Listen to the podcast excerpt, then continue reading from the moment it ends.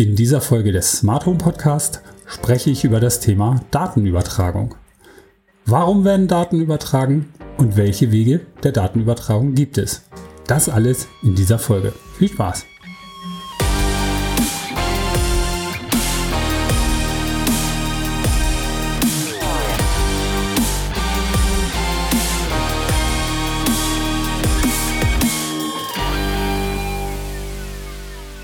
Hallo und herzlich willkommen zu dieser vierten Folge meines Smart Home Podcasts. Ich bin Holger Jurkert und begrüße dich recht herzlich zu dieser Folge. In dieser Folge möchte ich gerne das Thema Datenübertragung einmal aufgreifen. Ich will mit dir darüber reden, warum überhaupt Datenübertragung notwendig ist im Smart Home System und welche Wege der Datenübertragung es gibt. Okay, bevor wir aber zum eigentlichen Inhalt dieses Podcasts kommen, habe ich hier noch ein besonderes Schnäppchen für dich. Die Firma 1 und 1 hat mir gerade heute fünf äh, Gutscheine geschickt mit einem Startguthaben von 50 Euro für einen Neuabschluss von einem DSL-Anschluss. Wenn du also gerade sowieso mit dem Gedanken spielst, ähm, dein DSL-Anbieter zu wechseln und 1 und 1 für dich äh, in die engere Wahl kommt, dann sichere dir doch gleich diese 50 Euro und äh, schick mir eine E-Mail mit deiner Adresse. Es sind tatsächlich Papiergutscheine, die ich äh, auf dem Postweg rausschicken muss und ähm, ja, schick mir deine Adresse per E-Mail an info at smarthome-podcast.de und ich schicke dir so einen Gutschein, solange ich sie noch habe, ähm, gerne zu. Vielen Dank nochmal der Firma 1 und 1 für die Zusendung dieser Gutscheine. Die DSL-Leitungen von 1 und 1 äh, zeichnen sich durch eine hohe Zuverlässigkeit aus, ähm, sind verfügbar bis 100 Mbit, also auch durchaus in aktuellen Bandbreiten verfügbar und das Spannende an diesem Paket ist, ähm, dass bereits vier SIM-Karten inklusive sind. Das heißt, ähm, du hast keine weiteren Kosten für Mobilfunkverträge, wenn du beispielsweise deine Smart Home Zentralen mit GSM-Karten ausrüsten kannst, willst oder musst. Und äh, deswegen denke ich, ist äh, gerade im Smart Home Bereich 1 und 1 ähm, ja ein unschlagbares Angebot und schau es dir einfach gerne an und äh, melde dich, wenn du Interesse an diesen 50 Euro hast. Jo, kommen wir also jetzt zu unserer Show. Datenübertragung. Warum finden Datenübertragungen in Smart Home Systemen überhaupt statt? Das hat mehrere Gründe. Einerseits kommunizieren die Komponenten in Smart Home Systemen untereinander. Andererseits findet aber auch eine Benutzerinteraktion mit dem Smart Home System selber statt. Beide Wege müssen bei der Planung eines Smart Home Systems berücksichtigt werden. Die Komponenten tauschen mit ihrer Zentrale Informationen aus. Beispielsweise Sensoren, die ihre neuen Statusinformationen an die Zentralen senden. Eventuell hat sich die Lichtmenge geändert, weil zum Beispiel mehr Sonneneinstrahlung vorhanden ist, die Temperatur hat sich im Raum geändert oder es ist eine Bewegung im Erfassungsbereich eines Bewegungsmelders erfolgt. Diese Informationen werden dann von den betreffenden Sensoren an die Smart Home Zentrale gegeben. Die Smart Home Zentrale selber sendet Informationen an ihre Aktoren, zum Beispiel um Licht ein- oder auszuschalten oder zu dimmen, Rollos herauf oder herunterzufahren oder um die Temperatur zu regeln. Du hast nun verstanden, warum Datenübertragungen in Smart Home Systemen eine so wichtige Rolle spielen. Wie können nun die Daten in Smart Home Systemen übertragen werden? Wir können eine erste grobe Unterteilung vornehmen. Da wäre die drahtlose oder die drahtgebundene Datenübertragung.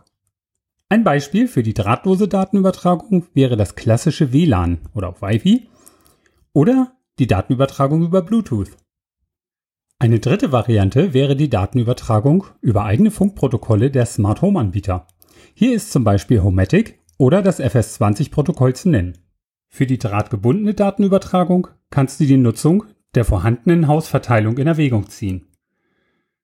Diese könnte zum Beispiel schon vorhanden sein für die eigene Netzwerkleitung. Alternativ zu nutzen wäre das Stromnetz oder man plant eine eigene Verkabelung, wie zum Beispiel beim KMX-System. Dort werden für die Datenübertragung zwischen Komponenten eigene Kabel verwendet und auch verlegt. Eine weitere Unterteilungsmöglichkeit wäre die IP-basierte Datenübertragung, also normales Netzwerkprotokoll entweder drahtlos oder drahtgebunden oder nicht IP-basierte Datenübertragung. Hier hat man es dann hauptsächlich mit proprietären Protokollen von Herstellern zu tun, die eigene Standards verwenden. Bei IP-basierter Datenübertragung kannst du nun überlegen, ob du alle Komponenten in deinem vorhandenen Netzwerk integrieren kannst oder ob du vielleicht lieber ein eigenes Netzwerk für deine speziellen Smart Home Komponenten aufbauen möchtest, um sie von deinem bestehenden System komplett zu trennen. Beides hat natürlich Vor- und Nachteile und die solltest du genau abwägen.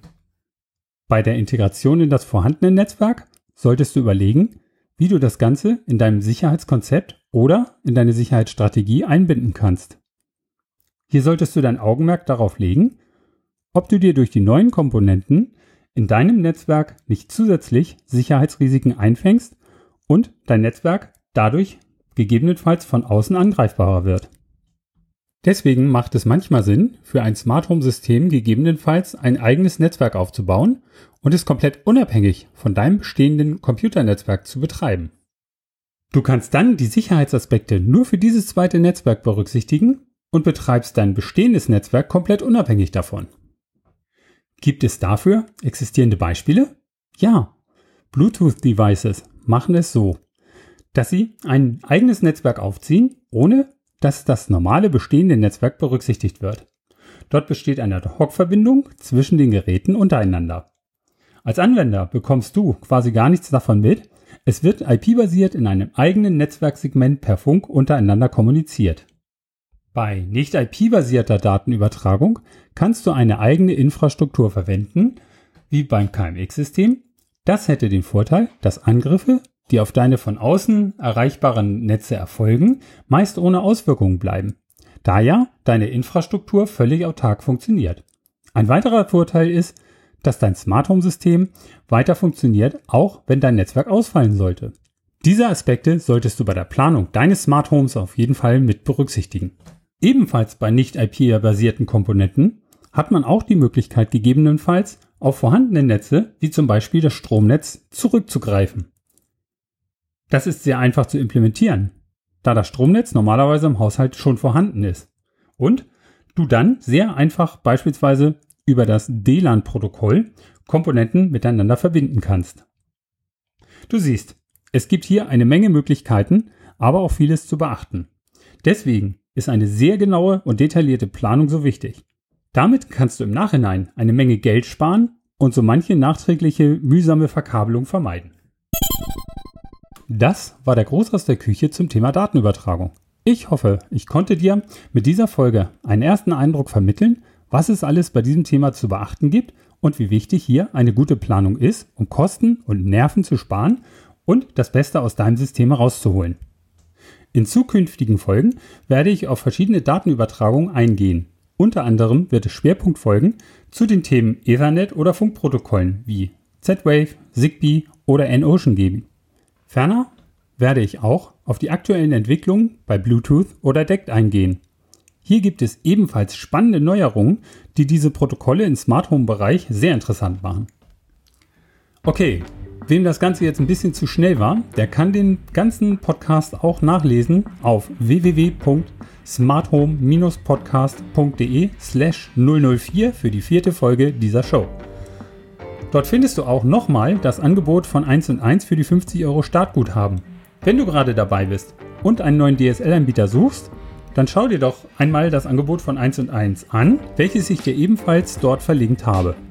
Dieses Angebot ist für alle Smart Home Enthusiasten sehr interessant, da du hier auch gleich kostenlos neben dem DSL-Anschluss die SIM-Karte für deine Smart Home Zentrale oder Alarmanlage im Preis mit drin hast. Außerdem habe ich eine Bitte. Ich möchte besser werden und ich mache diese Show für dich. Aus diesem Grund ist mir dein Feedback sehr wichtig. Gib doch mal einen Kommentar auf meinem Blog unter www.smarthome-podcast.de slash 004 ab oder verwende das Kontaktformular ich möchte wissen, gefällt dir diese Show oder was kann ich besser machen? Welche Themen interessieren dich als mein Hörer? Auch wenn du Fragen zur Show hast, stell sie einfach. Alternativ kannst du auch eine E-Mail an info at smarthome-podcast.de schreiben. Ich werde deine Anfrage auf jeden Fall beantworten. Das soll es für heute gewesen sein. Ich hoffe, dir hat es wieder Spaß gemacht und du konntest etwas mitnehmen. Dann freue ich mich, wenn du nächstes Mal auch wieder mit am Start bist. In diesem Sinne, alles Gute und ciao.